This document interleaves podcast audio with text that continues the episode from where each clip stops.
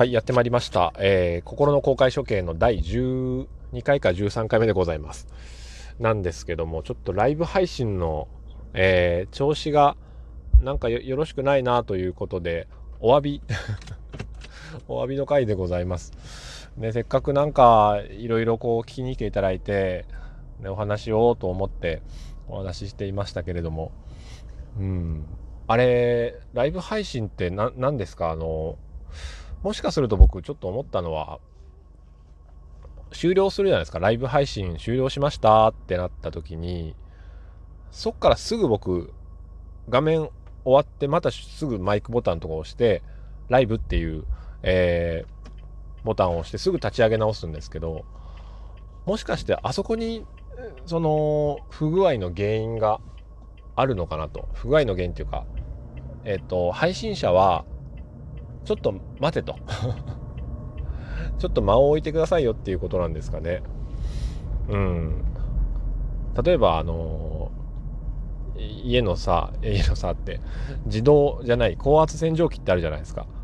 あの、高圧洗浄機って使いすぎるとこう、熱を持って、えー、壊れちゃうみたいなところがありますけど、ライブ配信もあの、一回、その、収録し終わったやつがしばらくタイムラインに残ってますよね。あの残ってるやつが消えるまで待った方がいいのかなと。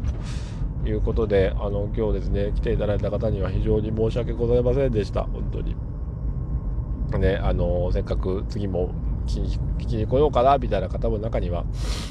いらっしゃったと思うんですけどもその 説は本当に誠に申し訳ございませんでしたという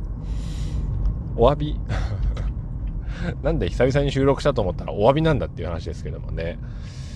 まあその縦看板みたいなもんですよね。うん、